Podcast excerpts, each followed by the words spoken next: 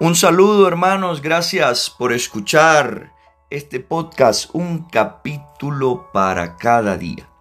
Hoy continuamos con San Lucas en el capítulo 17, pero no sin antes pedir la gracia y la presencia del Espíritu Santo. En el nombre del Padre, del Hijo y del Espíritu Santo. Amén. Amado Señor, nos ponemos en tu presencia y te pedimos que soples hoy tu Espíritu Santo sobre nosotros. Ayer ya pasó, te necesitamos hoy. Cada día, Señor, cada día es necesario entrar en tu presencia. Cada día, Señor, es necesario entrar en contacto contigo. Cada día es necesario, Señor, alimentarnos con el pan de tu palabra, también con el pan de la Eucaristía.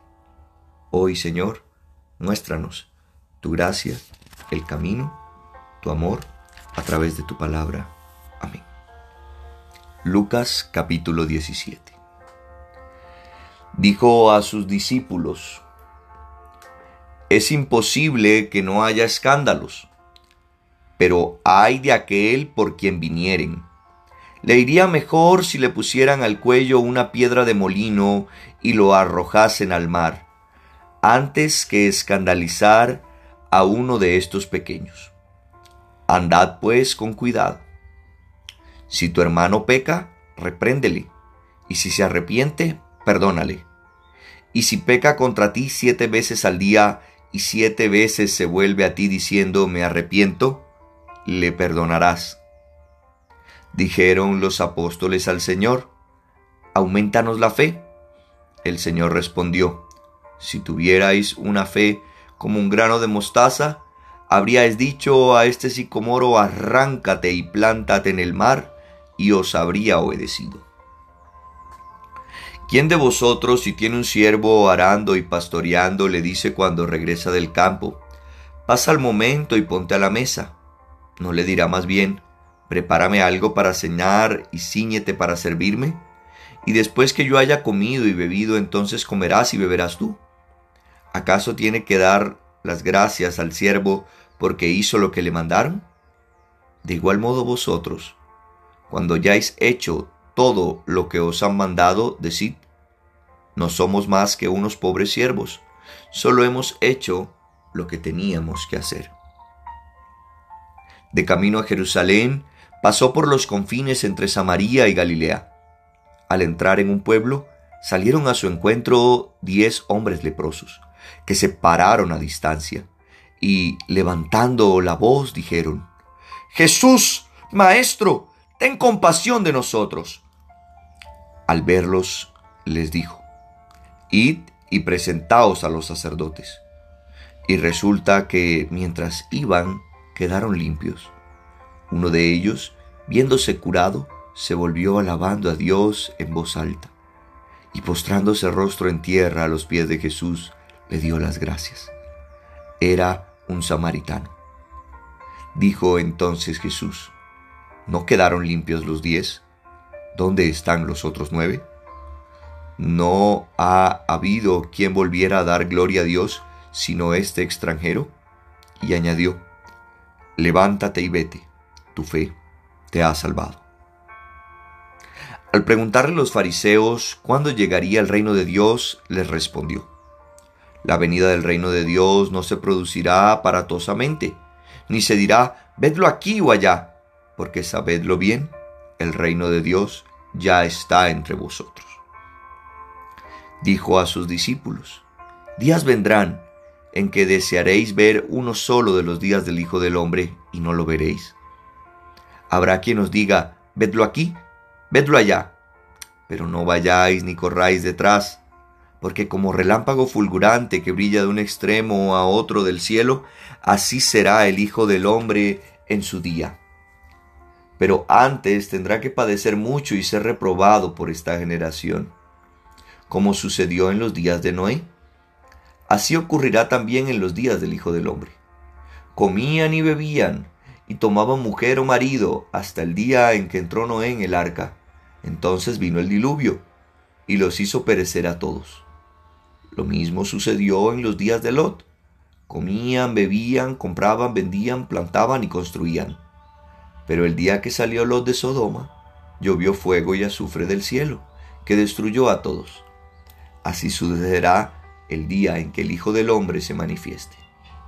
Aquel día, el que esté en el terrado y tenga sus enseres en casa, que no baje a recogerlos. Y de igual modo, el que esté en el campo no se vuelva atrás. Acordaos de la mujer de Lot. Quien intente preservar su vida la perderá, y quien la pierda la conservará. Os digo que aquella noche estarán dos en un mismo lecho, uno será tomado y el otro dejado. Habrá dos, dos mujeres moliendo juntas, una será tomada y la otra dejada. Entonces le preguntaron, ¿Dónde, Señor? Él le respondió, ¿Dónde está el cuerpo?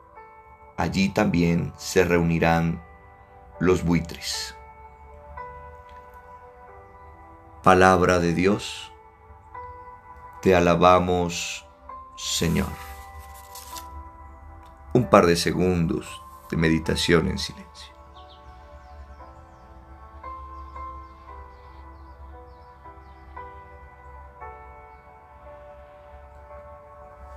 Hermanos, este capítulo entonces 17 comienza hablándonos Jesús sobre los escándalos.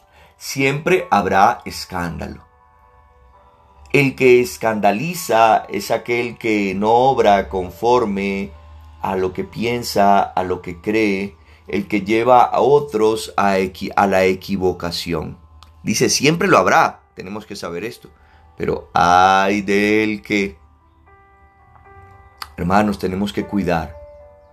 Y diría hoy a los más pequeños, tantas veces el ejemplo que damos a los niños que están a nuestro alrededor y creemos no entiende o creemos esto no le va a afectar. Recuerde que los niños hacen no lo que les dicen, sino lo que ven. Hay de los que hagan escándalo. Luego continúa entonces hablando de la corrección fraterna y dice que si vemos al otro obrando mal, debemos reprenderlo con amor. No se trata de regañar, no se trata de juzgar, se trata de hacer ver. Y esto es un llamado que el Señor nos hace. También a perdonar. Corregir y perdonar. Hermanos, pero cuando la otra persona no quiere escuchar, cuando la otra persona no quiere hacer algo en su vida, a veces lo mejor es tomar distancia. Pero siempre, primero habiendo hecho esto. No podemos dejar al otro a su suerte, porque si tú puedes ver, tienes que ayudar al otro. Pero primero, ayúdate a ti mismo. Porque también dice el Señor, no quieras quitar la viga en el ojo ajeno, digo, la paja en el ojo ajeno, teniendo tú la viga en tu ojo. Luego habla de que los apóstoles le pidieron fe. Hermanos, hay que pedir la fe. El Señor dice, no, no, tiene que ser tan grande, si la tienes como un grano de mostaza, podrías hacer cosas maravillosas. Pero esa fe como un grano de mostaza es también un don. Así que pidámoslo como lo pidieron los apóstoles en este capítulo. Luego, entonces el Señor nos habla del servicio, de hacer lo que debemos hacer. Creemos entonces que porque hacemos obras buenas merecemos pues mucho, ¿no?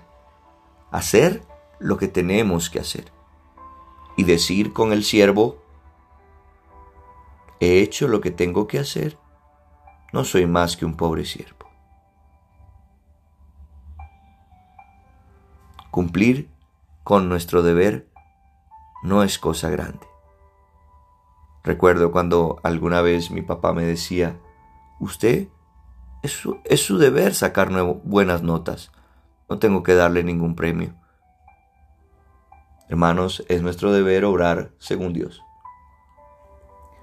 Los diez leprosos entonces luego se presentan a Jesús, un pasaje muy hermoso, porque aquí se puede ver la fe de los diez leprosos. El Señor lo mandó a presentarlos a los sacerdotes. Los leprosos se presentaban a los sacerdotes cuando estaban curados, para que el sacerdote diera fe, diera un acta de que estaban curados y pudieran volver al, al corazón de la sociedad, pudieran volver al templo, pudieran caminar por las calles sin campanas, porque tenían que andar con una campana diciendo leproso, leproso. Ellos, sin ser curados, escuchan la voz de Jesús y obedecen. Ese es el camino de la fe. Y por eso ellos creyeron y fueron curados los diez. Pero hay una cosa maravillosa, y es después de ser curados, uno volvió a dar gloria a Dios, a dar gracias. Y el Señor se pregunta, ¿y dónde están los otros?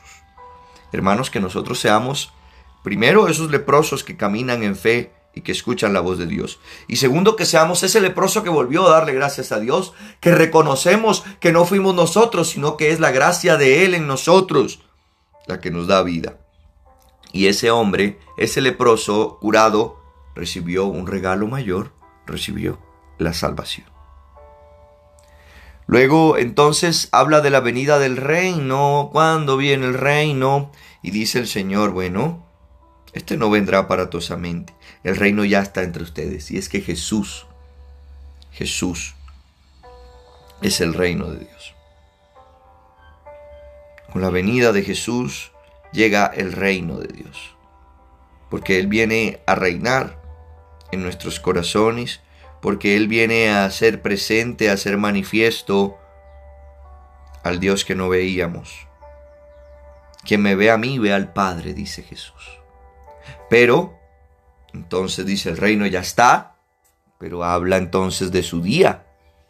Entonces dice, vendrán y desearéis ver un solo día del Hijo del Hombre. ¿Cuánto? Dicen, ay, yo quisiera ver a Jesús. Lo podemos ver, hermanos, en su palabra, en los pobres, en la Eucaristía. Pero entonces dice que su día, el día en que volverá, porque Jesús volverá, hay una segunda venida, vendrá con gloria. Dice, bueno, todos estarán como distraídos, todos estarán haciendo una cosa, haciendo otra, que nosotros no nos tome distraídos. Pero también dice, oiga, dirán, aquí está, allí está. No crean, no salgan tras de Hermanos, tengo que decirlo y no lo tome personal usted. Tanto ahora dicen, ay, ya se va a acabar el mundo. Yo no sé si sí o no, hermanos. Yo lo que sé es que tengo que ser ese siervo fiel, que su amo lo encuentra haciendo lo que tiene que hacer. No distraído, como dice el Señor aquí en el Evangelio, en tiempos de Lot y en tiempos de Noé sino trabajando, cumpliendo la voluntad, cumpliendo la voluntad de Dios. Gracias. Bendiciones en este día.